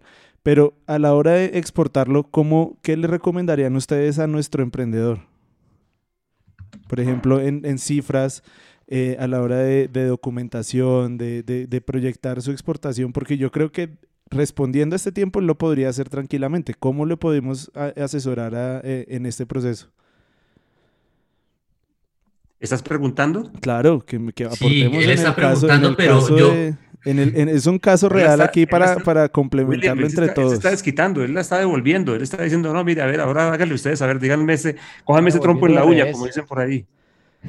Claro, pues aprovechando que es el tema de hoy, ¿cómo, cómo podría una Claro. persona como él, que ya tiene el producto, Está muy bien. ponerlo en, en Estados Unidos o en Brasil o en lugares donde se va a necesitar que de Y un paso, producto para, y un producto para, claro, que de paso la alcaldía de Medellín, uno de sus éxitos, uno de los éxitos que tuvo fue utilizar este producto en, en su proyecto de, de, de, de- ataque, pues, o de contrarrestar el, el tema del COVID en Medellín. Entonces, hay un potencial grandísimo y cómo lo puede poner él en otro país en este momento. ¿Cómo, cómo podemos construir entre todos en este programa y en el proyecto iEd? ¿Cómo podríamos llevar una empresa en este proceso? Pues yo empiezo desde el punto de legal para, no comprometer. ah, sí, sí. No les interrumpo. No solamente para hacer aquí el papel, el papel malo. Vamos solamente con tu respuesta y lo demás lo dejamos con una asesoría más. más no, pero 30, segunditos como para, como para verlo en un caso real. Una cosa, una cosa bien concreta. A ver, Juan Pablo, ¿qué ibas a decir?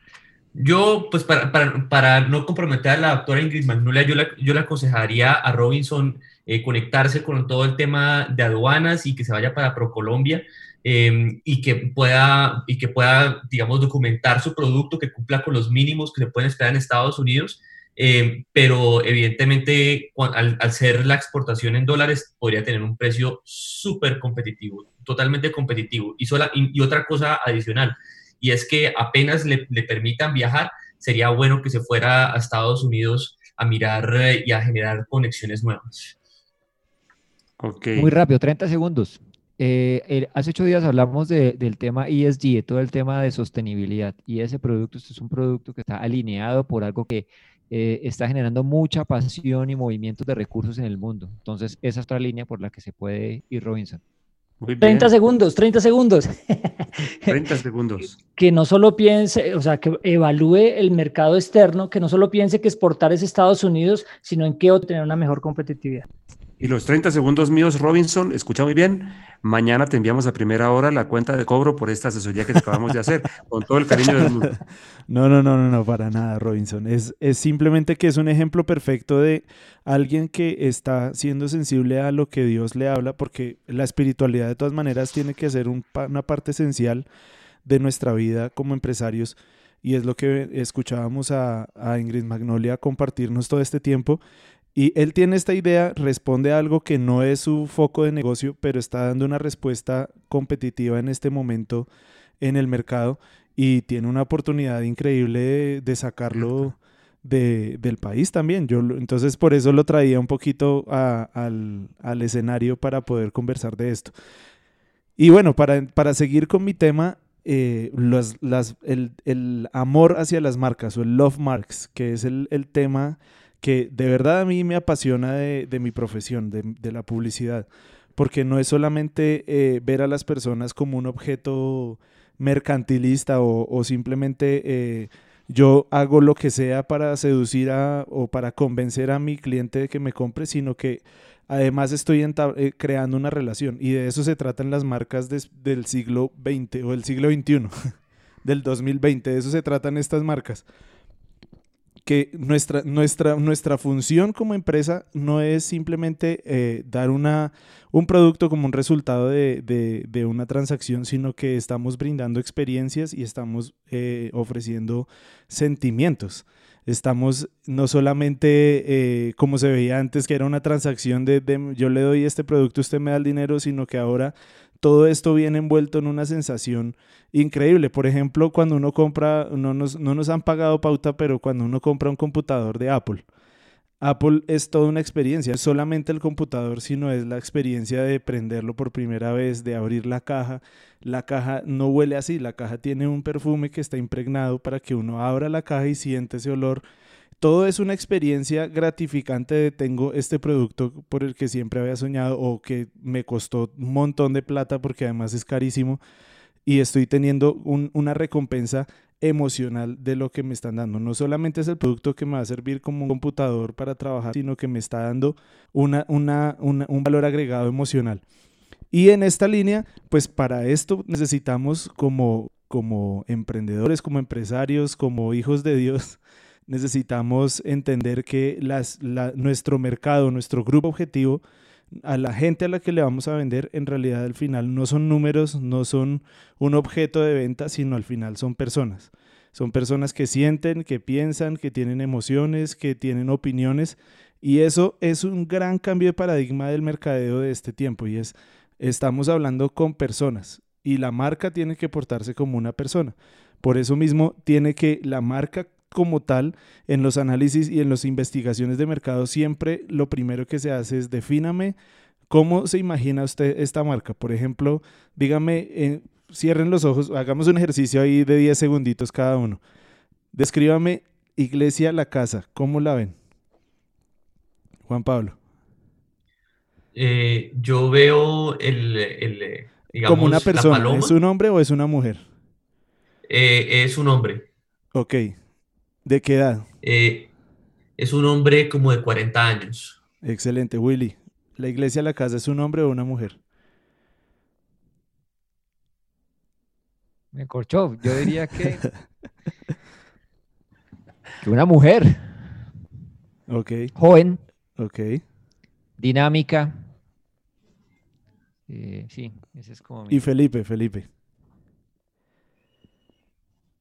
Yo lo veo como una mujer, como una mujer muy, muy sabia. Ok. ¿Y el pastor Edgardo qué dice? Yo diría que es una mujer en- entre los 30 y los 40, mamá, emprendedora y muy inteligente. Interesante, mire, hay tres, ya de, de- de- de cuatro de la muestra. ¿Y la doctora Ingrid Magnolia qué diría? Mm, Yo veo la iglesia, la casa como una mujer también, eh, súper amorosa, súper amorosa eh, y con una capacidad de ver más allá de lo y de, y de conducir su familia. Es saber. Ok, ento- entonces esta, es, ese es un ejercicio muy rápido de lo que se hace en una investigación de mercados para definir uno, primero, la personalidad de su marca y después de la personalidad de su marca, con qué persona se relaciona. Y de- eso nos hace eh, enfocarnos mucho más específicamente en nuestro grupo objetivo, porque eh, la segmentación, y ahí hay un peligro para los que están empezando a, a- a invertir en medios digitales, que empiezan a hacer sus ejercicios de inversión en medios y dicen, uy, le puedo llegar a 200 mil personas con 20 mil pesos. Pero, en Facebook, por ejemplo. Pero ese, ese probablemente va a ser un dinero que usted va a perder porque no es una segmentación correcta, es una segmentación muy amplia y usted tiene que ir es puntualmente a las personas con las que usted puede generar un vínculo sentimental, un vínculo emocional, donde usted está eh, definiendo no solamente sus, sus particularidades como, pues, todos, vendemos, todos están buscando un almuerzo mañana, pero no todos están buscando el mismo almuerzo mañana. Voy a Eh, entrar en tres minutos. Entonces, entonces ahí el punto, el punto es, el punto está muy claro.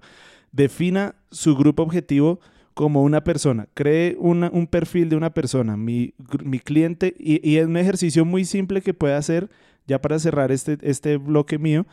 Un ejercicio muy sencillo es identifique sus clientes, descríbalos como personas, con el nombre, con la edad, eh, la personalidad, si usted lo conoce un poquito más como qué tipo de música escucha o qué tipo de comida le gusta o cualquier tipo de cosa como, como que usted pueda ir a más detalles y empiece, una vez tenga como sus mejores clientes definidos, haga un perfil o, haga una comparación de estos para poder entender cuál es su cliente y cuál es el valor que está eh, eh, recibiendo más de usted, cómo se está conectando de una manera emocional mucho más fuerte. Y esto le va a dar una guía grandísima. No, no, no, el error más común que hacen los emprendedores y los empresarios es ir a mirar perfiles eh, en, inversión de medios digitales, de segmentarlos de esa manera. No, no lo haga así. Primero defina un perfil emocional de una persona que siente, que piensa, que reacciona frente a, a su marca, frente a usted. Y después de eso, entonces ahí ya puede hacer un ejercicio mucho más optimizado de inversión en medios digitales también. Una, pre- una alertica ahí para que no se gaste su platica. Bueno, muy bueno, muy bueno. ¿Y qué hacemos con la pregunta de William? La cáscara que te tiró. Bueno, las marcas en general ya están globalizadas, están, se, tienen una visibilidad en el mundo entero gracias a Internet y Internet es una jungla donde todo se puede, bueno y malo, pero eh, para poder llevar una marca o exportar una marca, creo que ahí el doctor Juan Pablo Quintero nos puede ayudar un poquito en el tema de los registros de marca, porque uno puede llevar cualquier marca a otro lugar, pero en cada lugar en el que haga presencia debe tener un registro y debe tener un soporte en cada, en cada lugar. Por eso yo recuerdo hace muchos años un caso que se analizaba de fue el de Burger King. Burger King tuvo muchísimos problemas para regresar a Colombia porque alguien había registrado ese nombre acá y no se lo quería ceder a, a la multinacional.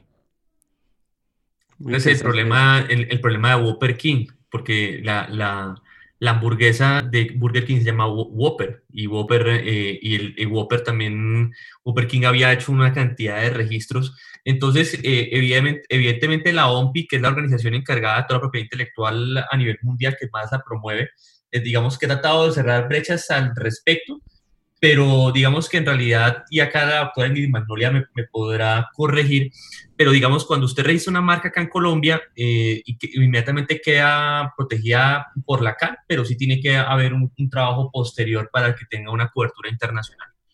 Muy bien, muy bien. Muchísimas gracias. Rápidamente resuelta la pregunta. Muy bien, ok.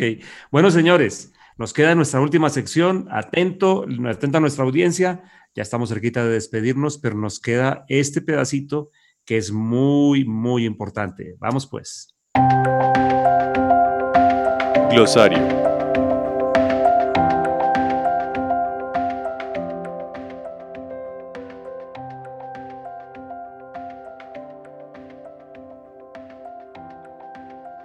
Bueno, hoy nuestro término de glosario es la adocracia adocracia con H en medio de la O y con C. La adocracia es todo lo contrario a la burocracia. Es un sistema administrativo, la burocracia es un sistema administrativo jerárquico que habla de estructuras rígidas eh, a nivel organizacional, de alto control, de manejo de altos volúmenes de trabajo y de trabajo rutinario. La adocracia habla de estructuras planas, todo lo contrario a la burocracia, los altos cargos entonces eh, se relacionan más a todo nivel, hay descentralización de las tareas, hay sensibilidad, a diferencia de la burocracia, las zonas son más importantes que la estructura y habla de equipos de trabajo ágiles y flexibles, adocracia. Dios mío, bueno, bien dicen, ese es el, el, aprendizaje del día. En la vida he escuchado esa palabra. Muchas gracias, don Luis Felipe. Bueno, señores, y doctor Ingrid Magnolia, antes de despedir el programa, abran sus micrófonos, su despedida final para la gente en un segundo. Bueno, muchas gracias a todos ustedes por habernos acompañado en esta tarde eh, y la Dirección de Impuestos y Nacionales está a sus órdenes. Muy bien, gracias, gracias. Eso es, una, eso es, eso es crear vínculo emocional con, con sus clientes. una marca porque que... Hay porque hay una mujer de fe ahí. Ahí hay una diferencia. Claro. Ok, despídanse, por favor. Bueno, un saludo muy especial a todos los oyentes. Los esperamos de hoy en ocho días. No se lo pierdan y por favor compartan el programa para que más personas se beneficien de todo lo que ustedes están escuchando. Un abrazo. Chao, chao. Y recuerden escribirnos temas de interés que ustedes quieran que tratemos. Aquí estamos también para, para, para responder a ustedes a sus necesidades. Así es, un abrazo para todos, muy buen resto de semana y, y bueno, qué especial hoy haber compartido con la doctora Ingrid. Bueno, y a todos nuestros oyentes, gracias por estar aquí con nosotros. Recuerden que este podcast queda disponible en iglesialacasa.co slash radio también lo encuentran en Apple Podcast, en Deezer y en Spotify como Iglesia La Casa, guion Adoración para las Naciones y ahí encuentran Hablemos de Negocios para que lo escuchen y lo compartan como dice Juan Pablo. Muchas gracias. Yo creo que hoy es uno de esos programas donde uno puede decir al que quiera más que le pique en caña. Disculpen los que no son colombianos que de pronto no van a entender bien esto. En todo caso, este ha sido nuestro programa de hoy de Hablemos de Negocios este programa es un producto del IED, Instituto de Emprendimiento y Desarrollo by Visionet, un hijo del COVID. Nosotros aquí queremos integrar espiritualidad y negocios, integrar la vida espiritual con la vida real y además queremos brindarle a usted que nos escucha herramientas para afrontar este tiempo de crisis. Nos despedimos como siempre con las palabras de tercera de Juan que dice, yo oro que seas prosperado en todas las cosas y que tengas salud así como prospera tu alma. Hasta la próxima semana.